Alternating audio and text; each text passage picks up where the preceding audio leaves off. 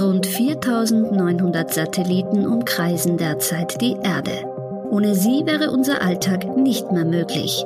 Wetter- und Klimadaten, Navigation, die Ortung von Schiffen und Internetzugang sind nur einige der Bereiche, für die wir Satelliten brauchen. Aber welche Gefahren sind mit der hohen Zahl an Satelliten in der Umlaufbahn verbunden? Gibt es eine Weltraumethik und Klimaschutz im All? Und können Satelliten Menschenleben retten?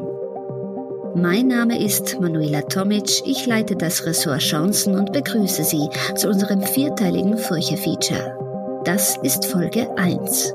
Ein Auge auf die Erde.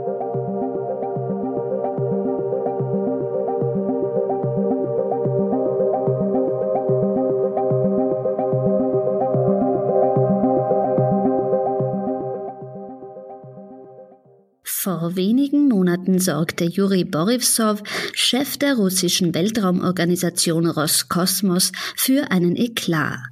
Er hatte erklärt, dass sich Russland aus der internationalen Raumstation ISS zurückziehen werde. Und das soll schon im übernächsten Jahr passieren. Doch nur wenige Tage später ruderte Russland zurück. Es werde sich auch noch bis 2028 an der ISS beteiligen, die ohne Russland derzeit gar nicht betrieben werden könnte. Die ISS ist der größte Satellit im Erdorbit und das größte menschengemachte Objekt im All. Was die Station alles kann, erklärt Franz Binder, wissenschaftlicher Mitarbeiter des Instituts für Astrophysik der Universität Wien was für Forschung auf der ISS gemacht wird. Ist eher die Frage, was für eine Forschung dort nicht gemacht wird. Es ist ein unglaublich spannender Ort für verschiedenste Bereiche von Biologie, Medizin, Physik, alles, was Sie sich vorstellen können, Materialwissenschaften. Es, es wird mit Pflanzen experimentiert, Pflanzen wachsen. Es wird ähm, geforscht, wie sich die Schwerelosigkeit auf den Menschen auswirkt. Da gibt's wirklich ständig neue Sachen. Ähm, auch in der Erdbeobachtung spielt die ISS eine Rolle. Zum Beispiel wir benutzen Bilder der ISS, um die ähm, Beleuchtungsumstellung der Stadt Wien zu beobachten. Damit ich mir die Bilder besser vorstellen kann, schickt mir Franz Binder ein E-Mail. Wien aufgezeichnet von der ISS. Ein schwarzes Foto mit vielen kleinen weißen Punkten. Mit Hilfe des sternenbildähnlichen Fotos wird die Lichtverschmutzung gemessen. Und wie wird das Foto aufgenommen? Sie können sich vorstellen, dass die ISS manchmal über Wien drüber fliegt in der Nacht und die Astronauten dann mit einer normalen Digitalkamera, mit einem Zoom-Objektiv aus dem Foto raus ein Foto von Wien machen und das dann uns schicken. Das erste ISS-Bauteil im All war das von Russland gebaute Fracht- und Antriebsmodul Sarya. Es wurde am 20. November 1998 in die vorgesehene Umlaufbahn gebracht. Zwei Wochen später kam mit der Space Shuttle Mission STS-88 der erste Verbindungsknoten Unity ins All und wurde mit Saria verbunden. Dieser Knoten verbindet bis heute den US-amerikanischen mit dem russischen Teil der Station. Erst das Ende des Kalten Krieges hat diese Form von Zusammenarbeit im All zwischen Russland und den USA möglich gemacht. Franz Binder, die Geschichte des Satelliten insofern hat ja auch mit Sputnik begonnen in 1957 und das war halt eine reine Demonstration der Mächte, um zu zeigen, wer was kann.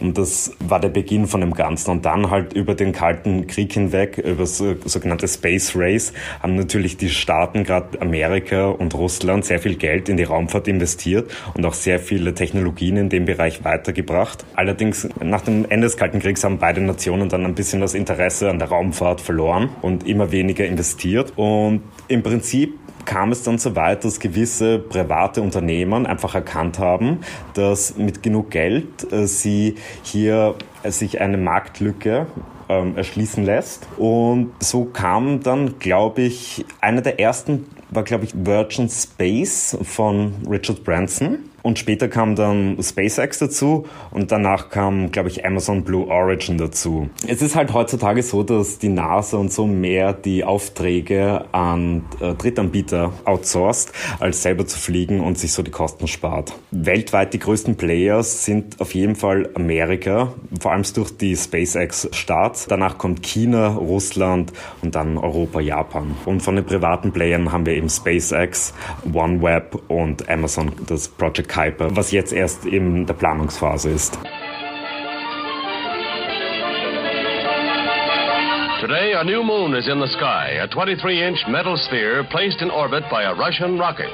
Here, an artist's conception of how the feat was accomplished. A three-stage rocket. Number one, the booster, in the class of an intercontinental missile. Its weight estimated at 50 tons. The smaller second stage took over at 5,000 miles an hour and carried on to the highest point reached. 500 miles up,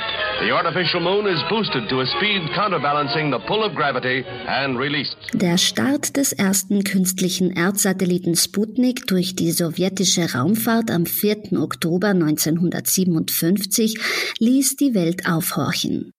Während damals jahrelang eine Handvoll Satelliten gestartet sind, ist die Zahl heute bei mehr als 100 Satellitenstarts pro Jahr. Und es werden immer mehr. Längst überbieten sich SpaceX, OneWeb und Amazon im privaten Satellitenbusiness. Das US-amerikanische Raumfahrtunternehmen SpaceX von Elon Musk hat sich etwa als Ziel gesetzt, den Mars zu kolonialisieren und das Leben auf anderen Planeten zu verbreiten. Im Ukraine-Krieg spielt SpaceX noch eine andere Rolle. Mit seinem Starlink-Projekt arbeitet SpaceX an einem weltweiten Satelliten-Internetzugang und versorgt seit Kriegsbeginn auch die Ukraine mit Internet. Aber nicht nur das. Über Satelliten im Orbit kann man Truppenaufmärsche beobachten, sicherheitsrelevante Informationen mittels Spionagesatelliten ermitteln und vieles mehr. Längst hat sich auch der Begriff des Satellite War durchgesetzt. Die internationale Wirtschaftskanzlei BHO Legal hat sich als eine von wenigen Kanzleien auf Weltraumrecht spezialisiert. Der Jurist Ingo Baumann über die militärische Nutzung von Satelliten. Also die militärische Nutzung des Weltraums, die hat es von Anfang an gegeben. Selbst viele äh, zivile Sachen haben dann eben das sogenannte Dual Use. Das heißt, sie können sowohl zivil als eben auch militärisch verwendet werden. Das ganze Weltraumrecht auf, auf der Ebene der Vereinten Nationen steht auch irgendwo im Kontext von Abrüstung, von Verhinderung eines Wettrüstens im Weltraum, die Sicherstellung der friedlichen Nutzung als eines der Kernprinzipien.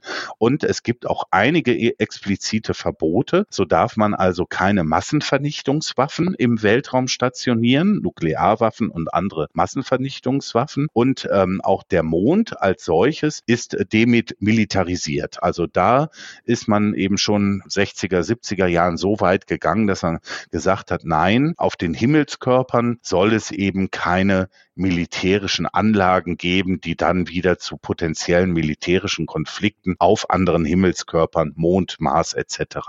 Ähm, führen können.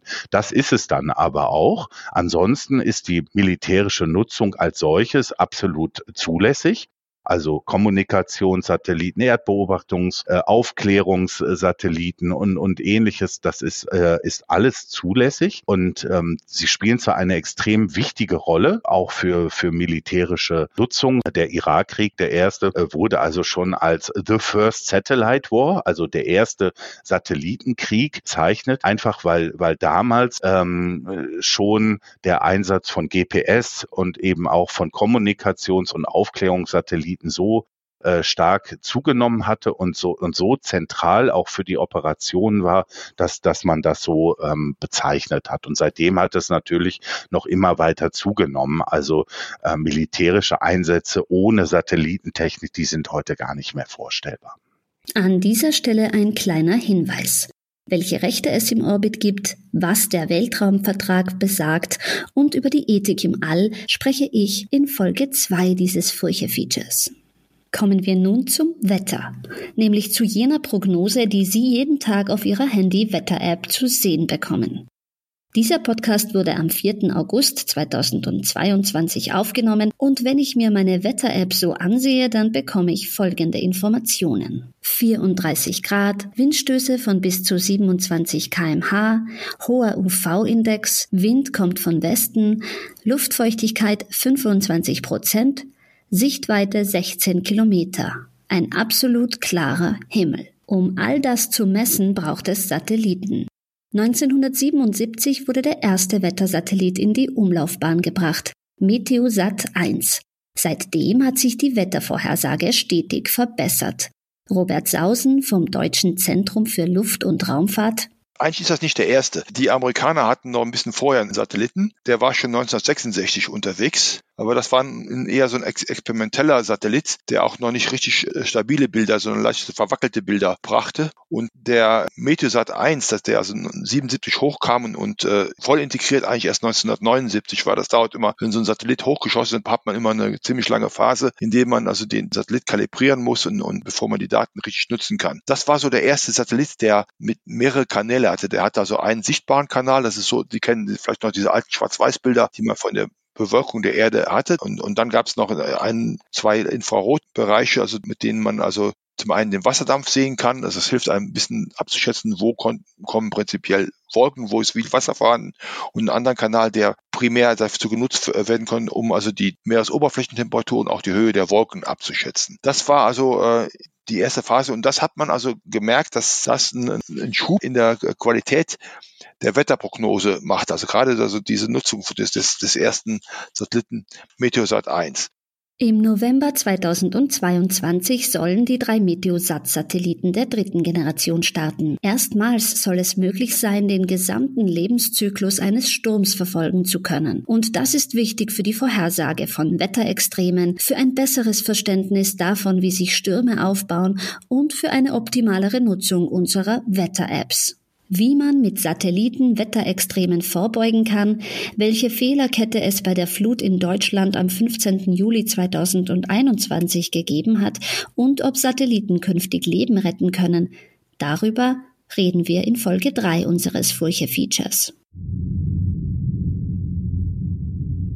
Von Stürmen auf der Erde hin zu Stürmen im All. Alte Satelliten, abgesprengte Raketenstufen und sogar Werkzeuge rasen in ihren Umlaufbahnen um die Erde herum. So groß das All sein mag, der Mensch, seine Raketen und Satelliten sind nur in einem sehr begrenzten Radius um unseren Planeten unterwegs. Und hier sammelt sich der Müll an, der wegen der Anziehungskraft der Erde seine Umlaufbahn nicht verlassen kann. Aber welche Gefahren können von diesem Weltraumschrott ausgehen? Franz Binder von der Universität Wien von Objekten, die kleiner als ein Zentimeter sind, ähm, kennen wir heutzutage ca. 128 Millionen Teilchen. Und so ein 1 Zentimeter Teilchen, äh, das mit 11 Kilometer pro Sekunde herumschwirrt, kann schon einen ordentlichen Schaden anrichten. Das heißt, sie haben einerseits die Gefahr, dass die Satelliten von diesen kleinen Art Gewehrkugeln getroffen werden und dadurch zerbrechen und dadurch noch mehr Schrott äh, produzieren.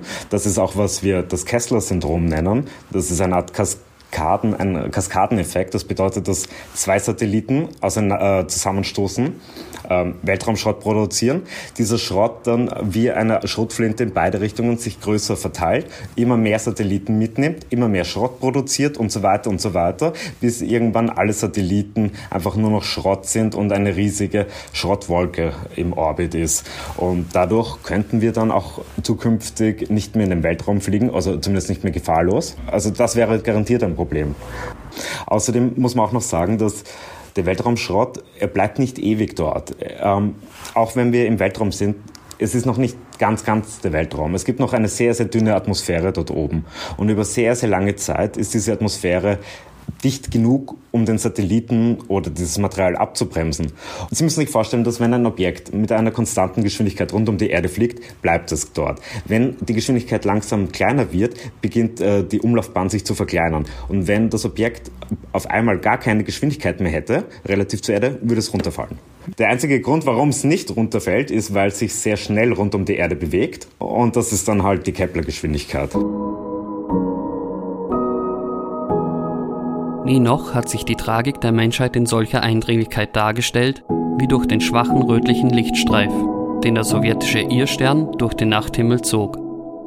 Wir werden bald ein Farbenspiel solcher Hieroglyphen bewundern können und es schwer haben, unbewaffneten Auges, ungelernten Geistes, Menschenwerk von Schöpfung zu unterscheiden.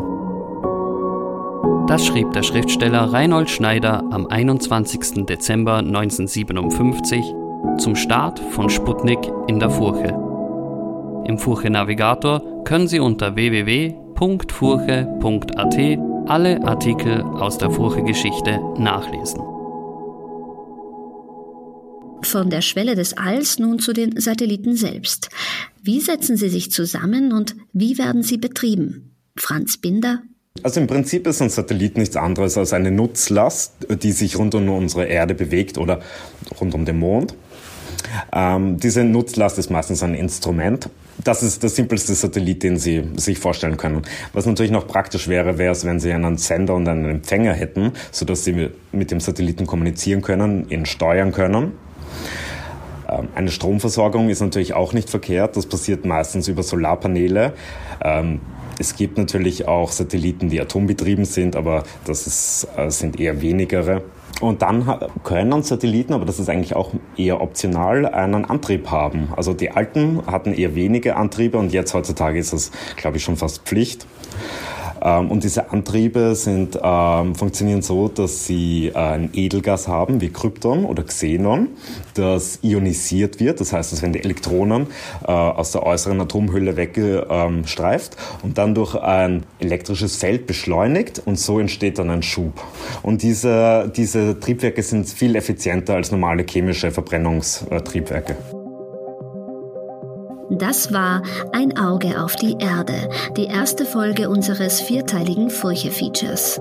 In der nächsten Folge sprechen wir über das Weltraumrecht, die Frage, wem gehört der Orbit und über Ethik im All.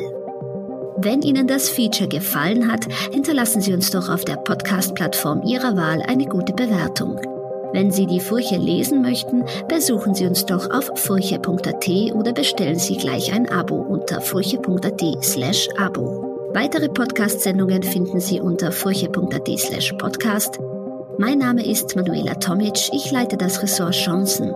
Vielen Dank fürs Zuhören und bis zum nächsten Mal.